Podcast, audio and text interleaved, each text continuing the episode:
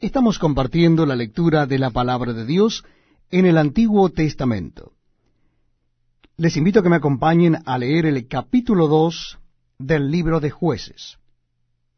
Capítulo 2.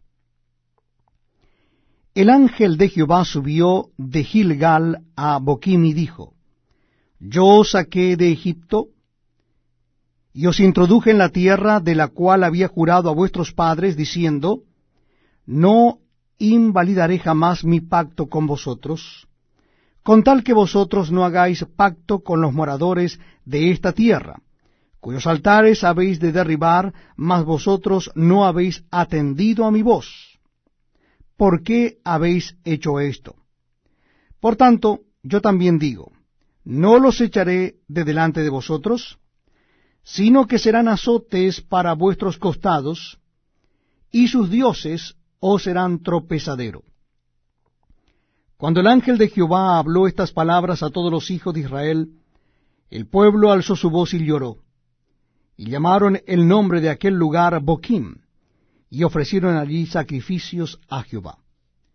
Porque ya Josué había despedido al pueblo, y los hijos de Israel se habían ido cada uno a su heredad para poseerla.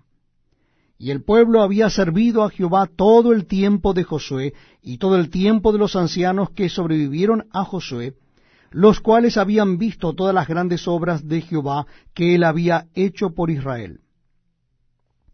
Pero murió Josué hijo de Num, siervo de Jehová, siendo de ciento diez años. Y lo sepultaron en su heredad en Timnatsera, en el monte de Efraín, al norte del monte de Gaas. Y toda aquella generación también fue reunida a sus padres. Y se levantó después de ellos otra generación que no conocía a Jehová, ni la obra que él había hecho por Israel. Después los hijos de Israel hicieron lo malo ante los ojos de Jehová y sirvieron a los Baales. Dejaron a Jehová el Dios de sus padres, que los había sacado de la tierra de Egipto, y se fueron tras otros dioses, los dioses de los pueblos que estaban en sus alrededores, a los cuales adoraron y provocaron a ira a Jehová. Y dejaron a Jehová y adoraron a Baal y a Astarot.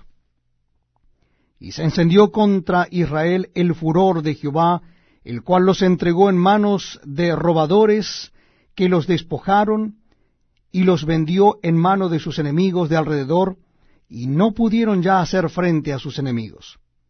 Por donde quiera que salían, la mano de Jehová estaba contra ellos para mal, como Jehová había dicho, y como Jehová se lo había jurado, y tuvieron gran aflicción. Y Jehová levantó jueces que los librasen de mano de los que les despojaban. Pero tampoco oyeron a sus jueces, sino que fueron tras dioses ajenos, a los cuales adoraron se apartaron pronto del camino en que anduvieron sus padres, obedeciendo a los mandamientos de Jehová, ellos no hicieron así. Y cuando Jehová les levantaba jueces, Jehová estaba con el juez, y los libraba de mano de los enemigos todo el tiempo de aquel juez, porque Jehová era movido a misericordia por sus gemidos a causa de los que los oprimían y afligían. Mas acontecía que al morir el juez ellos volvían atrás y se corrompían más que sus padres, siguiendo a dioses ajenos para servirles, e inclinándose delante de ellos, y no se apartaban de sus obras ni de su obstinado camino.